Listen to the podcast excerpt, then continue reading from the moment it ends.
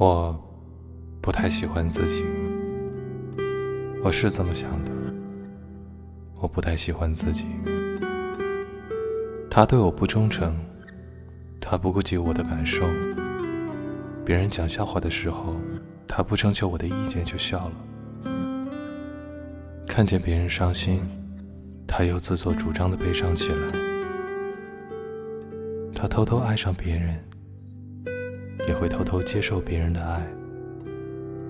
这些都是我不知道的。即使有些时候，他想告诉我，我也会因为生气没有去听。我想杀了自己。